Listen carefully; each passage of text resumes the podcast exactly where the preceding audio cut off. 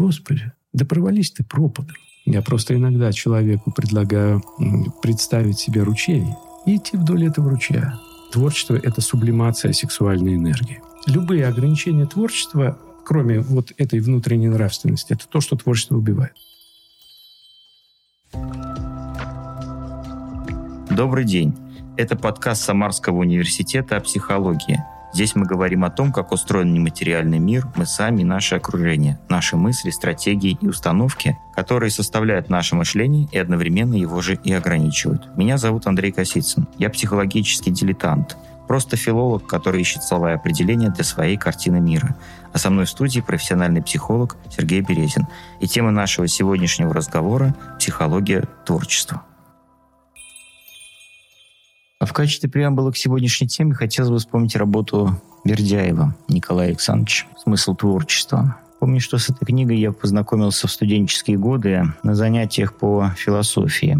Курс русской философии читала нам Людмила Александровна Конева. Я помню, как она кратко пересказала сначала идею Бердяева о творчестве. Мне это очень понравилось. После чего я, собственно, пошел и прочитал эту книгу. Впоследствии ее и купил, чтобы она была в домашней библиотеке. Так вот, я помню, как мне тогда понравилась мысль о том, что человек в творчестве раскрывает в себе образ и подобие Божье. Он обнаруживает в себе божественную мощь Творца, по Библии Бог творит человека, а потом передает эту способность творить. Получается, что вот это творение Божье, подобно Богу, обустраивает мир, имеет способность создавать и порождать что-то новое. Человек обнаруживает себя таким призванным царем творения. Я помню фразу, которую тогда сказала Людмила Александровна. Но вот на столе стоит у человека чернильница, жидкость, органический там или химический элемент, ничто по большому счету. Никто не может предположить, во что это скоро превратится.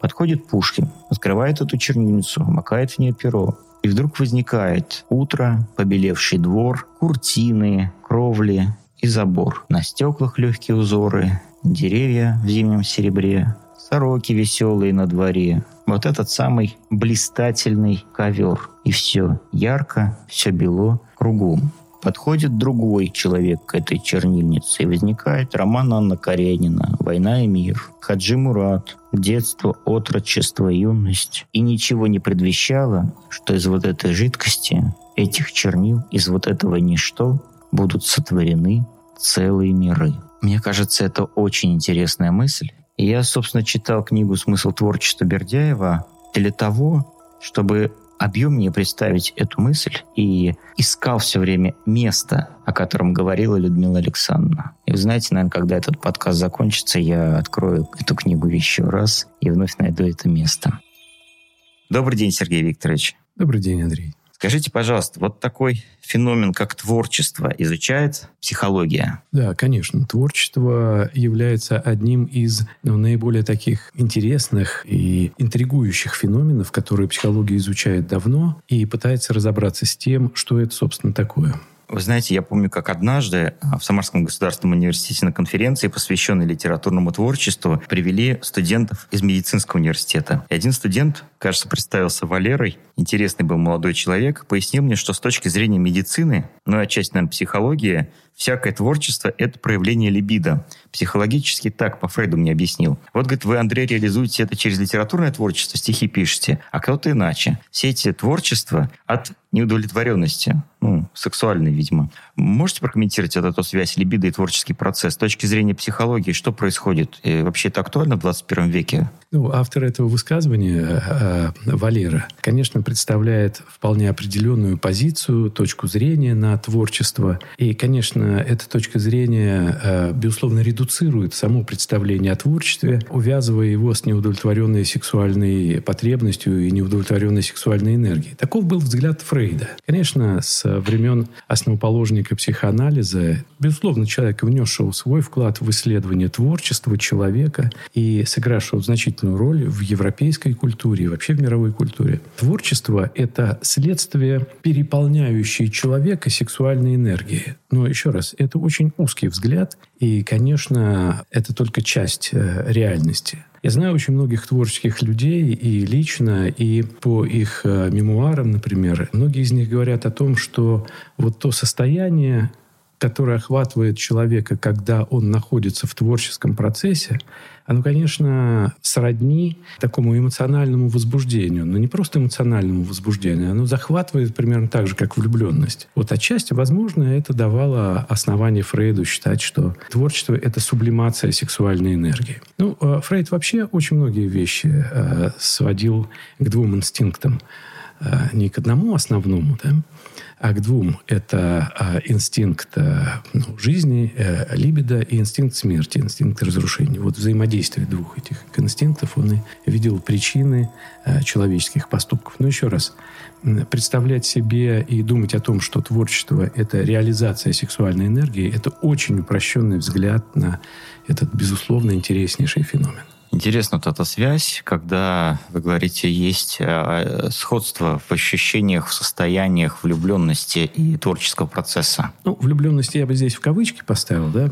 Ну, нужно же с чем-то сравнить, нужно какое-то понятное и содержательное представление вот о э, творческом состоянии. Это действительно э, такое эмоциональное возбуждение э, и физиологическое возбуждение, и повышение тонуса организма. Но человек оказывается в определенном творческом состоянии, очень похожем на то, что испытывают люди в период влюбленности. Я не знаю, следует ли этот феномен те, кто изучает, э, как работает головной мозг. Может быть, и психология этого касалась, потому что какие-то зоны, наверное, очень смежные или те же самые задействуют. Кто-то кто из нейрофизиологов э, рассказывал мне, ссылаясь на научные исследования, о том, что области мозга, ответственные за сексуальное возбуждение и а, творчество, где-то находятся рядом. И возбуждение из одной области легко иррадиирует в другое. И в этом смысле люди, попадающие вот в творческое состояние, люди, начинающие творить, вот в процессе творения, они, конечно, испытывают такое возбуждение – и по мнению вот э, некоторых э, нейрофизиологов, э, это возбуждение и радиирует, передается в том числе и в области, связанной с сексуальностью. У меня вопрос еще вот такой несколько философский. Вообще, мне кажется, что это такая территория философии, говорить о творчестве в какой-то мере. Там Бердяевская работа вспоминается, Николая Бердяева. Ну, то есть в основном, когда я думаю о том, кто же писал об этом феномене, на ум приходят авторы, те, которых называют классикой русской философии. Так вот, вопрос о психологии Творца. Интересно, что вы об этом думаете. Ведь Творец — это субъект, который буквально не ведает, что творит. Как мне кажется, в книге «Бытия» мы помним, Бог сначала сотворяет мир, и только потом он видит, что это хорошо на мой взгляд, то же самое, что Пушкин сказал приятелю, кому-то после того, как написал Евгений Онегин, когда сказал, дословно не процитирую, что-то так, вроде как, представь, какую штуку выкинула моя Татьяна, вышла замуж, я этого от нее не ждал. Ну, да, Пушкин об этом и напрямую пишет. И даль свободного романа еще не ясно различал через магический кристалл. И в этом смысле творец действительно не ведает, что творит. В том смысле, что результат никогда не совпадает с исходным замыслом. Есть исходный замысел, есть порыв, есть некая идея, да, но воплощение исходного и исходное, будучи воплощенным, они, конечно, не совпадут. Такова природа творчества и такова природа человеческой психики. И вот, тем не менее, в продолжении той фразы, что я начал говорить, интересна граница, которая проходит по вот этой странной такой материи, не материи, э, разделяющая творца и не творца, творчество и не творчество, творческое состояние и не творческое состояние. Ну, если мы, например, сравним, ну, вообще возьмем за основу, что творение — это то, что не проясненное до конца для самого Творца, то есть какая-то деятельность, которая прояснена. Ну, надо там починить что-то, там сантехник mm-hmm. должен отремонтировать смеситель, условно говоря, там сколотить табурет. Любое другое творчество — это же тоже творчество, результат которого тоже не ясен. Но тем не менее, вот мне кажется, что творческий акт будь то литературное произведение, художественная картина, живопись, кино, это процесс, который ведет к результату, которого в мире еще не существует. И этим оно отличимо от того, что нужно починить там или создать табурет. Да, совершенно верно. А творчество, ну, об этом говорят все словари, и психологический словарь, и, наверное, философский. Творчество – это создание принципиально нового а, продукта, материального, ментального или нового способа решения каких-то задач. Но здесь важно вот что. Важно, что вообще любая человеческая деятельность сама по себе выглядит так, что результат никогда не совпадает с целью, даже если это ремесленный процесс создания табурета да, или починки сантехником чего-то. Дело в том, что в процессе деятельности человек обретает какие-то дополнительные знания или представления о том, что он делает. Вот э, есть, допустим, у человека задача э, сделать табурет. Пусть это 100-тысячный табурет в его жизни, но создавая даже 100-тысячный табурет, он точно что-то новое узнает о древесине, о себе в процессе как субъект деятельности, о чем-то еще. Да? И результат создания этого табурета – это не реализация цели. Это цель плюс еще нечто. Но вот это новое, вот эта дельта превращения, пусть она ничтожно мала, но она точно есть. Это приводит к тому, что цели и результат не совпадают. Но здесь новое и приобретенное, как правило, человеком не осознается или не рефлексируется, оно не было запланированным, оно никак, может быть, не используется. В этом смысле это такой стихийный процесс. Результат с целью не совпадает, но я не знаю, что с этим делать. А творчество, кстати, в советской психологии э, есть интересные работы, рассматривающие творчество как деятельность, как особый вид человеческой активности. Но это может быть отдельная вообще даже тема большая. Вот, творчество — это а, не просто создание принципиально нового продукта, там, материального, ментального или способа решения, которого не было в принципе до того, как Творец начал творить. Творчество — это постоянный выход за пределы самого себя — и здесь нет вот этого стихийного процесса. Как бы сказать, он не запрограммирован. Но здесь создание нового вшито в сам процесс творческий. И поэтому мы можем говорить о том, что грань между творчеством и, скажем, ремеслом, а ремесло может быть и в области творческих профессий, так называемых, да, это, а, а, конечно, не просто принципиально новое, а, как бы вам сказать, это то, что даже не совпадает с замыслом самого Творца. Вот. А смотрите, даже наш разговор оказывается таким очень э, непростым и скользким. Мы все время пытаемся найти эту грань, такую ускользающую между творчеством и нетворчеством. Да? А, собственно, это и составляет один из предметов э, психологического исследования творчества. Найти эту грань. Да. Но когда я сравнивал написание литературного произведения или там живописной картины какой-то с э, условным «сколотить табурет», я имел в виду, что где-то здесь проходит эта самая граница. Но, тем не менее, думаю сейчас о том, что непредсказуемость результата есть во всем, есть ощущение, что каждый человек творческий, и любая деятельность может стать творческой самой по себе. То есть получается, что условиями, что ли, определяется какими-то только творческий или нетворческий акт, а, в принципе, назвать творчеством можно практически абсолютно все. Возможно, это немножко преувеличенное утверждение, что творческой может быть любая деятельность. Но по большому счету, да. Если делая что-то, я создаю новый способ деятельности, это творчество. Если решая какую-либо задачу, я обнаруживаю новый алгоритм ее решения, это творчество. Даже если я вскапываю э, делянку на огороде. Да? И в этом смысле любая деятельность может быть творческой. Да? Не помню, кто Эйнштейн или кто-то сказал про то, что странно надеяться на другой результат, делает то же самое. Получается, что творческий человек от нетворческого, если мы такие грани будем проводить, отличается тем, что тот, который пытается изобрести новые способы для получения новых результатов. А если делать одно и то же и не менять стратегию поведения, получается, что это вот ну, по шаблону действовать. Да. Это есть как раз не творческое. Не творчество. Даже в области творческих профессий и даже в области творческих индустрий, если человек воспроизводит э, шаблоны и воспроизводит алгоритмы, это не творческая деятельность, конечно. Недавно я имел разговор с одним человеком, и этот человек в разговоре со мной провел различия между творческими и нетворческими людьми, не в пользу творческих людей, разумеется. Угу. И у меня внутри даже осадок такой остался. Я в очередной раз почувствовал, что в нашем обществе есть дискриминация по творческому признаку. Правда, я с таким как-то и раньше сталкивался. В отношении других людей тоже такое замечал. Вот помню такую байку даже студенческих лет, что филологами становятся неудавшиеся писатели. Э, мол, хотел бы написать великий роман вроде Толстовского «Войны и мира», но кишка оказалась тонка, поэтому на правах читателя-филолога написал комментарий к роману «Война и мир». Как вы думаете, почему творческие люди становятся точкой раздражения для иных, ну, так скажем, не творческих, может быть, людей? А с точки зрения психологии такая конфронтация и э, разделение действительно по творческому признаку в обществе существует, на ваш взгляд? Ну, я чуть-чуть издалека начну на этот ваш вопрос отвечать.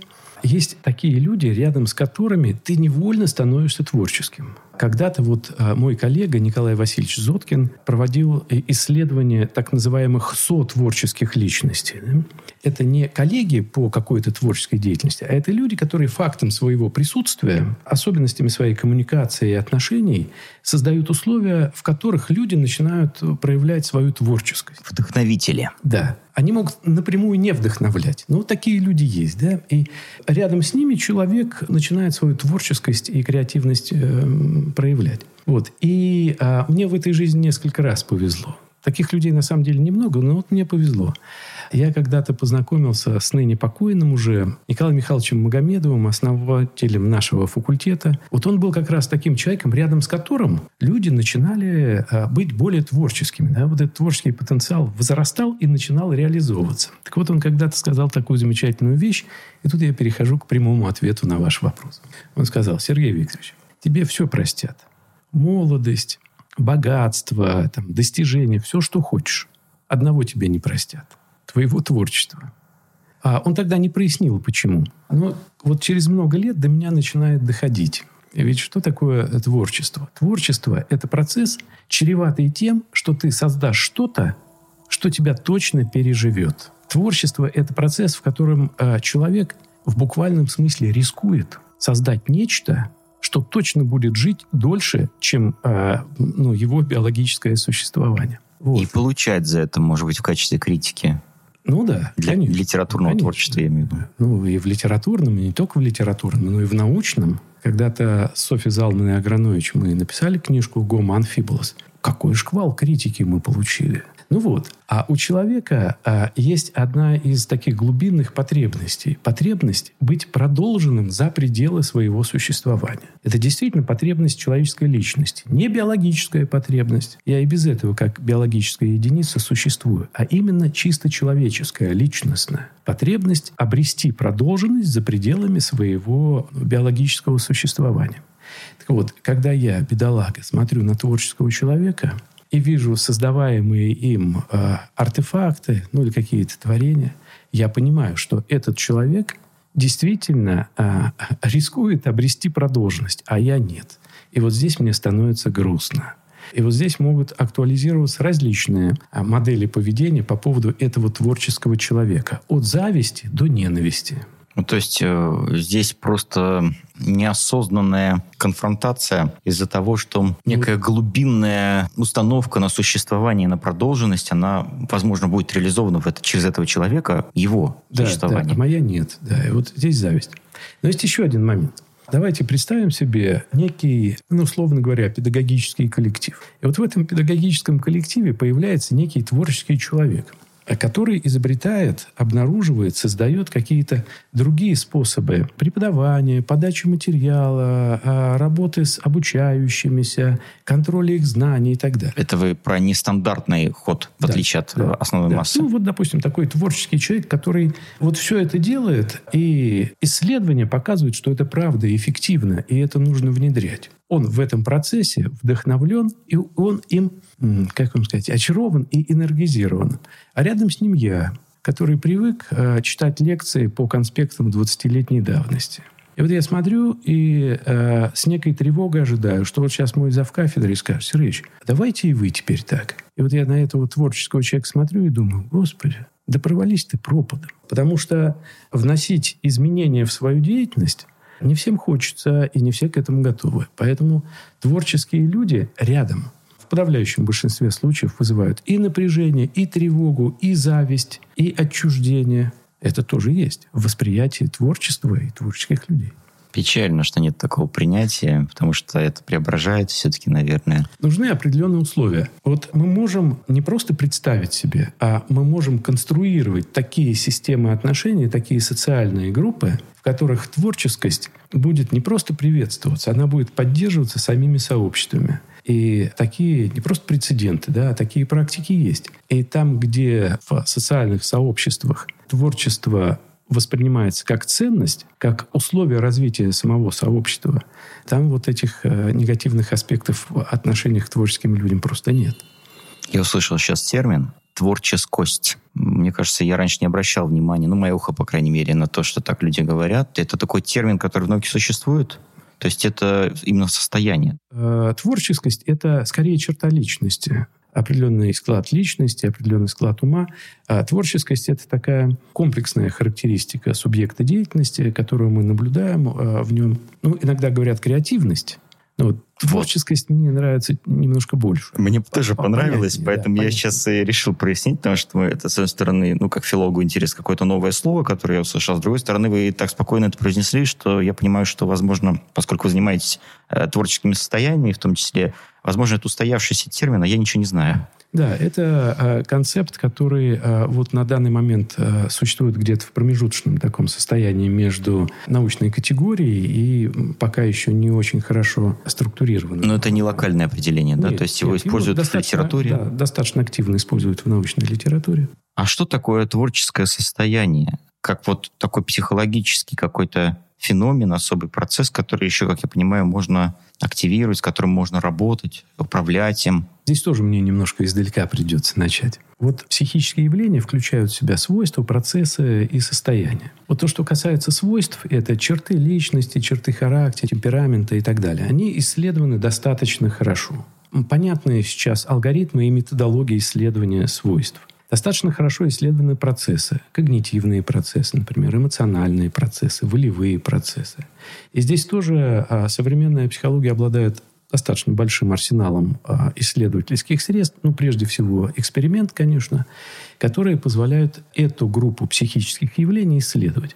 А вот что касается состояний, то вот эта группа явлений и этот тип явлений, они исследованы очень плохо. И методология исследований э, практически не разработана. Но вот когда э, говорят о состояниях, то обычно используют даже немножко такое тавтологичное определение. Э, психическое состояние – это состояние психики, которое характеризуется такими характеристиками, как активность, включенность и так далее. Да? Вот, вот, пожалуй, и все. И э, работ по психологии э, состояний. Их не так много, как, например, работ, посвященных когнитивным процессам. Еще раз, ну, что легче исследовать, то и исследуется. Вот. А уж когда мы говорим про творческие состояния, это вообще область очень и очень плохо исследованная. Вообще про творческие состояния как-то активно в нашей профессиональной среде и в большей степени, может быть, в среде практиков начали говорить относительно недавно. Это после того, как на одной из стратегических сессий в Сколково была а, как одна из профессий будущего заявлена профессия тренер творческих состояний. И, и вот, собственно, тогда и участники этой сессии э, задали себе вопрос, а что такое творческие состояния? Сама возможность постановки вопроса понятна.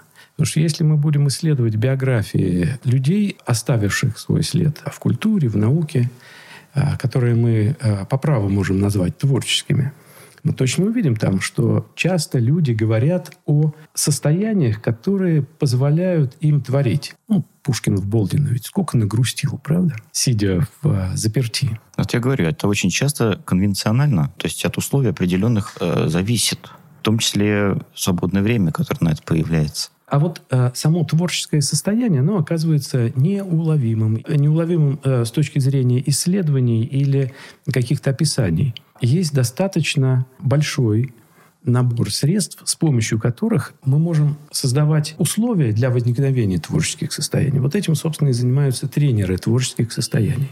А кто же предложил в свое время, интересно, такую формулировку, что в Сколково это прозвучало? Э, здесь э, конкретное авторство я вам не могу сказать, но одного из э, пионеров в разработке, собственно, профессии, методологии профессии, человек, который сейчас вносит очень существенный вклад в ее развитие, это наш бывший студент и студент магистратуры психологического факультета Лев Ушаков – когда-то учился в авиационном университете, потом учился у нас в магистратуре. Вот он оказался одним из таких творческих людей, включившихся в эту работу. Поэтому сейчас вот а, творческие состояния достаточно активно исследуются. И, как мне кажется, еще более важная вещь заключается в том, что идет активная разработка методологии а, управления творческими состояниями.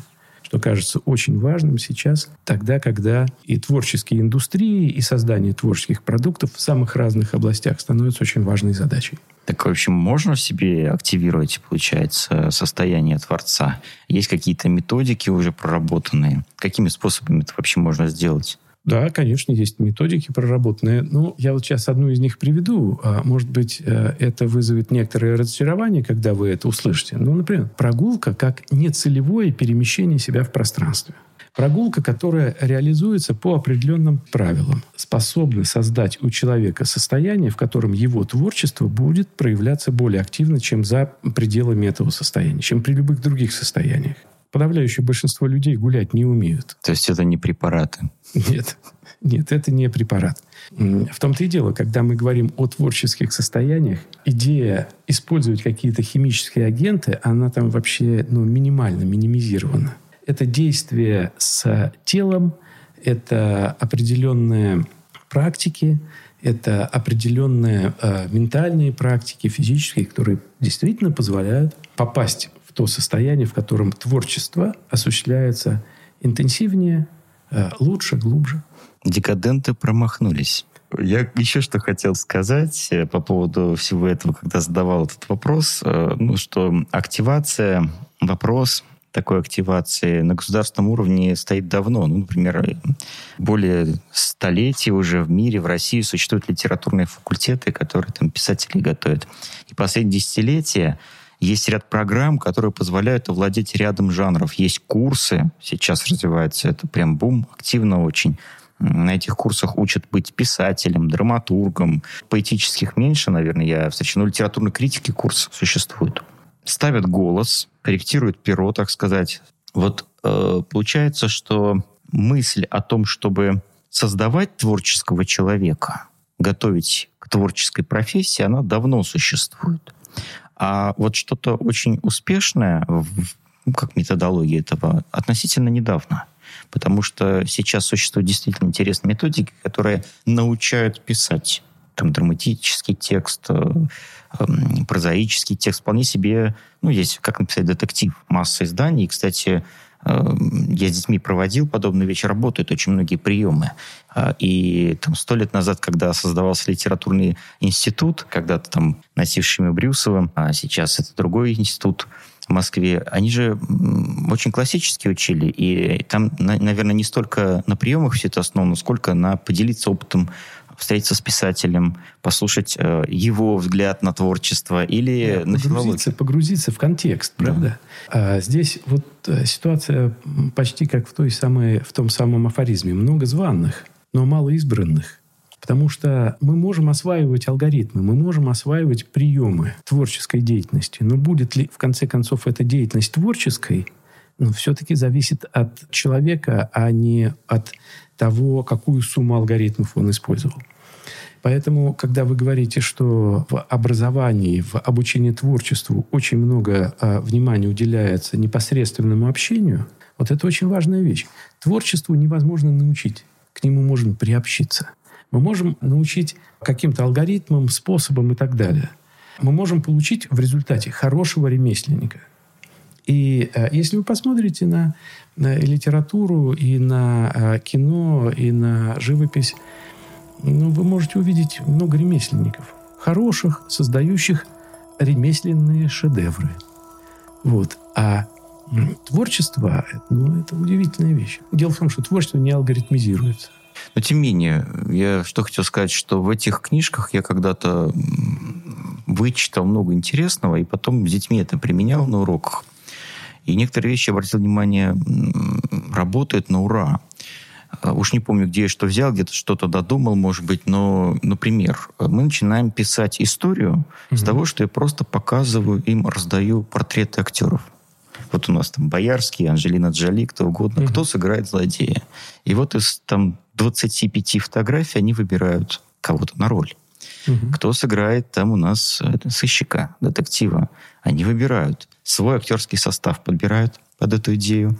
Потом они начинают придумывать истории каждому э, в детстве, угу. что было. Придумывают его биографию. Да, придумать биографию. Угу. И есть такой прием «напиши биографию героя». Угу. Вот начиная там с самого детства. Придумай ему травму, придумай его влечение.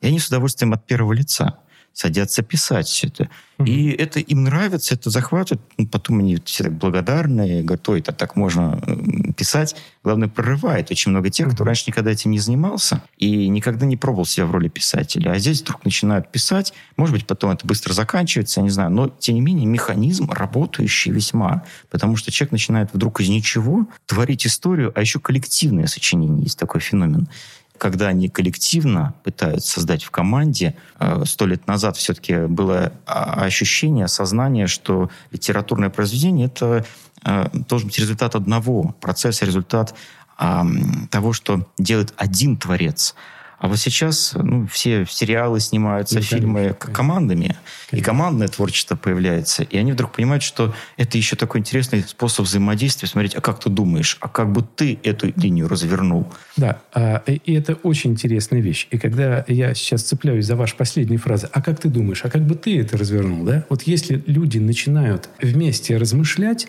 и при этом они высказываются в поддержку и в развитии идей друг друга, а не используют критические замечания, они попадают вот в этот э, командный групповой э, творческий процесс. Это всегда очень интересно. Интересно потому, что это может привести действительно к созданию какого-то оригинального и творческого продукта. Но даже если гора родит мышь, то сам по себе этот процесс не будет бесполезным.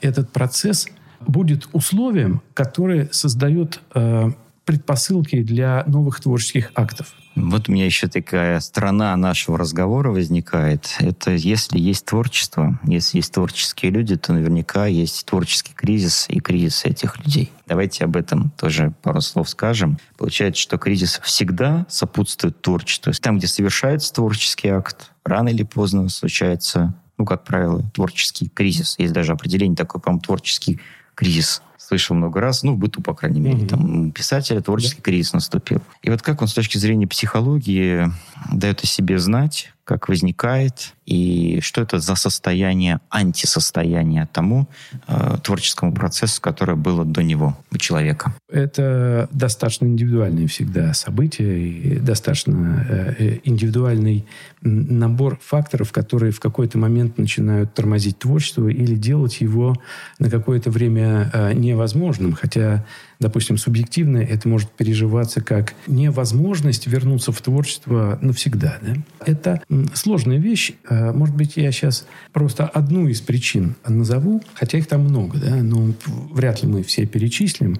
И если мы говорим про индивидуальность и уникальность творчества, то и творческие кризисы, они всегда а, тоже уникальны. А причину вот какую, а, одну из причин назову. Вот смотрите, маленькие дети любят рисовать. Подавляющее большинство детей рисуют. И у детского рисунка есть несколько стадий развития, и а, детский рисунок примерно до 10 лет – это не изображение, это рассказ. А в какой-то момент дети перестают рисовать. Вот рисует ребенок много, здорово, ему нравится, увлеченно, кучу бумаги изводит, э, карандаши.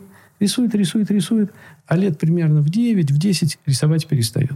И у подавляющего большинства людей, взрослых, именно так и происходит. Если взрослого человека попросить что-либо нарисовать, скорее всего, а, рисунок взрослого человека по качеству будет примерно таким же, как а, и его же рисунок, который он нарисовал лет в 9, в 10. А что здесь произошло? примерно к 10 годам у ребенка начинает формироваться оценочная функция. И если раньше для него рисунок рассказ, он рассказывает, он передает некоторые неосознанно часто переживания по поводу различных событий своей жизни, то лет в 10 он начинает смотреть на свои рисунки критически. Он видит, э, что-то ему не нравится, у него появляется негативная оценка, он перестает рисовать. Вот, вот здесь его творческий процесс оказывается заблокирован его же собственными отрицательными оценками. Вот как только автор начинает думать о том, кто его будет читать, как это будет воспринято, как к этому отнесутся, сколько ему заплатят и так далее, и так далее, и так далее, что скажет Мария Алексеевна, вот все это и начинает э, становиться теми факторами, которые снижают э, творческость и которые начинают постепенно отравлять э, творчество человека. То есть получается, что самокритика, границы, которые человек создает сам себе, это первый его враг творческости его. Да, совершенно верно. Но ведь в то же время Знаете, мысли о том, кому это надо, это же очень важно. Нет, нет. Творчество само ценно. Как только я начинаю приписывать ценность своему творчеству, оно теряет. Оно чего-то теряет. Творчество самоценно. Вот здесь декаденты были правы. Потому что снижение вот этих порогов, ограничителей, а, оно очень важно для творчества. Ну, потому что идея, да, искусство ради самого искусства. Вот когда эта идея берет верх, получается эпоха действительно очень, как сказать, мультиразнообразна. Как-то такое слово родилось. Да, мне кажется, единственное, единственное ограничение э, по поводу творчества и творческой деятельности, о котором стоит подумать, это ну, то, что э, Кант назвал бы моральный закон внутри меня. Это собственная нравственность Творца. Да. Любые ограничения творчества, кроме вот этой внутренней нравственности, это то, что творчество убивает. А это очень тонкая грань. Потому что, с одной стороны, есть какие-то безумные эксперименты на грани просто, а с другой стороны, есть тоже на грани, но Марина Абрамович, которая мне очень симпатична в этом плане, и действительно это э, тоже немножко не всегда, может быть, в рамках привычной э, морали вещи, но в то же время э, это творчество очень глубоко концептуально. Кстати, вы не ответили, кажется, все-таки э, к чему приводят творческие кризисы? И вопрос вам уже как к психологу, может быть, к вам обращались клиенты с кризисами. Вдруг выяснялось, что это именно тот самый творческий кризис. Было ли такое? И что вообще за результат э, у творческого кризиса? Может быть, печальный, не печальный? Ну, кризисы э, любые, и творческие в том числе, всегда переживаются тяжело это всегда а, страдание, это всегда отчаяние, э, это а, переживание, которое приводит человека к мысли о бесполезности деятельности или бесполезности существования. Кризис — это точка, э, вернее, это время очень интенсивных переживаний. А это всегда про обесценивание себя? Нет, не всегда. Иногда это утрата веры во что-то гораздо большее. Творческий кризис – это не всегда результат ну, обесценивания себя, это может быть результат обесценивания а, в том числе и потенциального, ну, не потребителя, да, а человека, который может с этим встретиться, с продуктом творчества. И кризисы всегда а, творческие переживаются тяжело, но это момент такого а, очень глубокого переосмысления. И часто мы наблюдаем полярные следствия э, творческих кризисов. Либо человек э, уходит из той деятельности, в которой он реализовывался творчески, либо человек возвращается в нее, но с новым совершенно потенциалом, э, с новыми ценностями и смыслами, которые потом реализуются в творчестве. Так есть ли какая-то методика уже психологическая, психотерапевтическая, как помогать в этот момент человеку? Есть, конечно, конечно. Ну, например, один из способов – очень похож на медитации. Ну вот, например, не используя никакого гипноза или трансовых состояний, я просто иногда человеку предлагаю представить себе ручей и идти вдоль этого ручья. Да? Лес, ручей, стрекозы над ним, лягушки на берегу. И вдруг этот ручей упирается в какую-то преграду, упавшее дерево. А мы видим, что этот ручей дальше не течет, он заболотился. Я предлагаю человеку такую метафору его творческого кризиса. И дальше мы с этой метафорой работаем. А человек может на уровне каких-то, я не знаю, там нейронов, уже каких-то связей в голове, работая с метафорой, изменить себя? Или это моя филологическая сейчас э, придумка? Ну, это идея, ее надо обдумать. Ее надо обдумать. Но вот смотрите, когда человек работает с метафорой, которую я ему предложил, у него как раз э, я могу не называть это метафорой творческого кризиса. Чаще и не называю. Ему просто предлагаю некоторые техники работы. И э, работая с этой метафорой, человек приходит к возможности э, преодоления того, что стало плотиной на пути его творчества. У меня еще один, наверное, последний, но в то же время философский вопрос возникает. В какой момент творческий человек перестает быть творческим? Ну вот э, лет 15, например, назад и более я активно писал стихи, потом перестал. Где-то внутри до сих пор считаю себя поэтом. Вот, вот вопрос, перестал ли я быть им на самом деле или нет? Да, если какое-то мерило, ну вот как с кандидатской диссертацией, например. Есть защитил когда-то человек ее да, на всю жизнь, кандидат, да, наук. кандидат наук. Может да. даже в Ленинградскую упасть в лужу. Но все равно кандидат в луже. Но ведь я практически на данный момент, там, условно говоря, опять себя не реализую, стихов не пишу. И, кстати говоря, рутинная наша деятельность – это не та деятельность научная, когда там я к защите 20 статей публиковал. Сейчас есть годы, когда я не публиковал ни одной. То есть вот снижение какое-то в этом отношении, хотя я могу говорить о стихах студентам, разбирать, анализировать э, и какие-то научные вещи тоже делать, но немножко в другой форме. И даже в какой-то мере вот то, что вот мы сейчас делаем подкасты, я это расцениваю тоже для себя как некое условно-научное творчество. Выходя за границы привычного и открывать для себя что-то новое, э, ну а что, это не творчество, что ли? А, но это другая форма, да? Согласен, да. То есть это не статьи в Скопус, которые, мне кажется, абсолютно в этом плане для меня сейчас ну, не актуальны и бессмысленны, и требования сверху только хуже делает э, моему творческому процессу. Чем больше требуют, тем меньше хочется.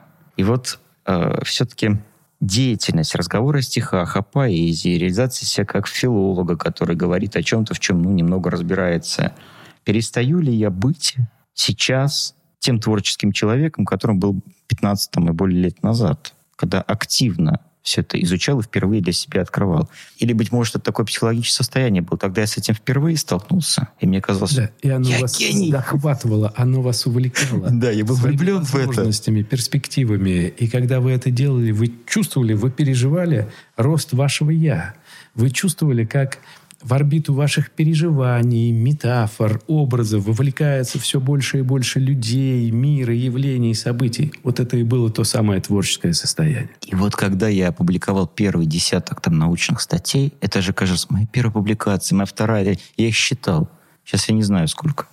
И я понимаю, что ну, там, у коллег больше, наверное. И я в этом смысле и свою деятельность обесцениваю, да, потому что тогда действительно есть ощущение внутреннего таланта было. Я был студентом, активным, а, или там первые годы аспирантом. Мой научный руководитель Геннадий Юрьевич Карпенко как-то сказал замечательную фразу, что наукой можно заниматься в двух периодах своей жизни. Время работы над кандидатской и время работы над докторской. Все остальное это не наука. Ну, э, вообще я с некоторым сожалением должен признать, что академическая наука и вообще э, академическая практика, она не создает условия для творчества. И э, творчество и не требует качественное ремесло. Человек пишет заявку на грант, человек получает э, деньги, человек начинает исследование, получает результат, отчитывается за него и так далее. Или вот э, написание необходимого количества статей в журналы. Это часто не творчество вообще. Не научное, не какое-либо другое. Это часто ремесло, очень алгоритмизированное, формальное, написал, забыл и так далее. Но в то же время, вот вы сказали про грант, э, вечно занятый какой-нибудь доцент, который измучен в своих там преподавательских делах, ни на что нет времени. И вот выигрывается грант, оплачивается работа над исследованием, и вдруг начинается для него творчество, освобождается время под конкретную задачу, он вновь пишет книгу, защищает потом там докторскую по материалам, которые он за это время нарабатывает. Ну, это часто такая история. Э, делать действительно качественные новые какие-то исследования. Это я к вопросу о внутренних ресурсных состояниях человека, которые есть. Но в рутине они для него в том числе не актуальны, незаметные. А с точки зрения вообще психологии, можно ли научиться пользоваться ресурсным вот этим состоянием внутри рутины, пока находишься? Можно, конечно, безусловно. И тогда мы говорим о очень такой э, интересной и важной вещи. Творческое отношение к жизни. Ну, если хотите, экзистенциальное творчество. Творчество как способ жить. Каждый день как новый, когда в повседневном я обнаруживаю новое. Да? Когда все, что я делаю, во всем, что я делаю – я создаю нечто новое. И тогда любая рутина, но один и тот же курс на протяжении ряда лет э, человек в университете читает, может быть для него условием творчества. Это нужно быть вечно молодым и вечно вдохновленным. Ну, собственно, творчество и делает нас вечно молодыми. На самом деле, вот у меня тоже такая мысль возникла, ассоциация, что не творческим человек становится, когда он относится к вот этой творческой деятельности, которой занимается, как э, я состарился в ней, да, то есть я старый по отношению к этой деятельности. Он ставит себя в позицию над этой деятельностью, когда он не может ничего открыть, он вынужден только репродуцировать что-то, да, там, повторять и э, не открывать для себя каких-то новых граней, дело становится абсолютно привычным. И тогда кажется, что ты уже все в этом понял, все уже ясно, пора уходить. Да, но я сейчас хочу вернуться к тому, с чего вы начали. Вы говорите, когда-то я писал стихи и считал себя поэтом. Так вот, а, можно говорить о том, а, вот поэт в узком смысле – это человек, который пишет стихи. А поэт в широком смысле – это человек, у которого поэтическое восприятие действительности, который не только стихи пишет, но и стихами разговаривает, о стихах думает, о стихах рассказывает, стихи читает другим. Ведь можно быть Э, творческим в процессе чтения чужих стихов. Правда? И сколько талантливых исполнителей чужих стихов я мог бы назвать. Да, и, кстати, очень интересный момент. Вопрос тоже такой сейчас родился. И не только по отношению к себе, но и по отношению к ряду коллег, с которыми общался, общаюсь. Ведь очень часто, возвращаясь к своему творчеству, перечитывая то, что написано раньше, много-много лет назад, человек смотрит на это как на чужое, да. и не узнает, что. Я помню, э, ну, я с таким тоже сталкивался, когда вдруг мне начинают нравиться вещи, написанные много лет назад. Ну, там где-то у меня вечно эта папочка стихов хранится. Открываю, думаю, что это? Я написал. Как красиво сказал. Сейчас бы так не смог. А я помню, то такие кризисы были. Ну, например, в свое время Евтушенко вытащил девочку там 8 лет, Нику Турбину, да, которая... я помню ее судьбу. Да, да печально закончила, и уже взрослый, э, незадолго до там суицида, по-моему, который... Да, совершенно верно. Это очень э, трагическая судьба. Она сказала, что ей процитировали ее какие-то фразы, или она сама сидела с стихами, написанными там, там 15-20 лет назад, и она сказала, боже мой, это что, я? Да, это ее другое «я».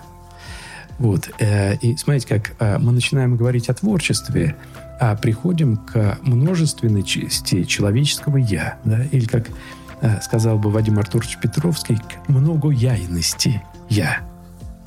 Еще один замечательный термин, который я сегодня услышал – яйность. Буду применять. Другой «я», другое «я». Совершенно верно. Спасибо вам, что расширяете мой словарный запас. Сегодня как минимум два слова я отсюда унесу новых. Спасибо. Спасибо.